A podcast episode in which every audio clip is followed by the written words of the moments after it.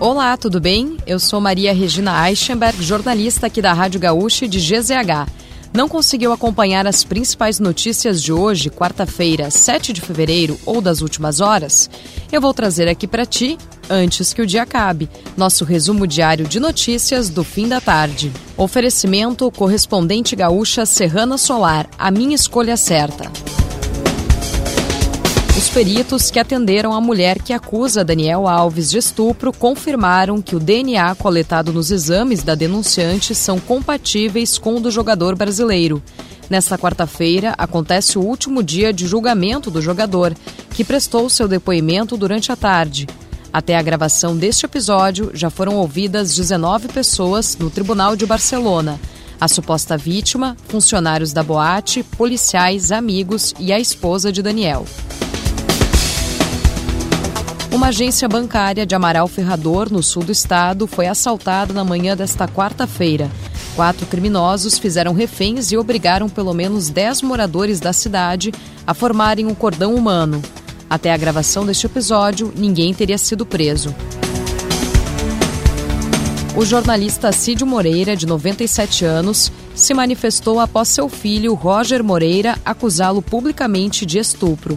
Em nota, a equipe de CID definiu a situação como uma, abre aspas, declaração caluniosa, fecha aspas, e destacou que Roger já processou o ex-apresentador do Jornal Nacional em outras cinco ocasiões, sem êxito.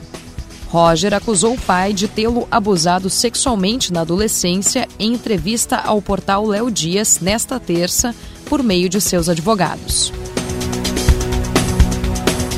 Começa nesta quarta-feira o prazo para que pessoas que se inscreveram no FIES e tiveram o processo postergado possam concluir a etapa.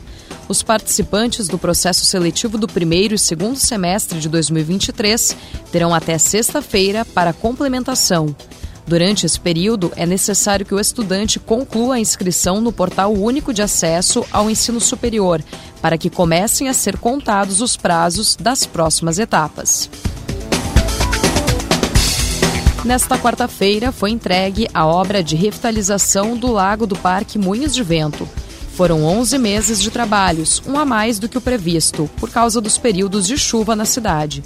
O lago passou por um longo processo de desassoreamento. Do local foram removidos 5 mil metros cúbicos de sedimento, entre matéria orgânica e lixo. E para fechar o nosso resumo de notícias, antes que o dia acabe, tem a previsão para amanhã.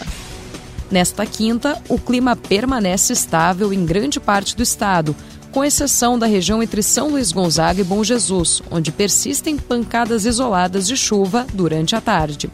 Se quiser saber mais sobre algum desses assuntos e muitos outros, além dos nossos colunistas, áudios e vídeos, é só acessar gzh.com.br ou o aplicativo de GZH.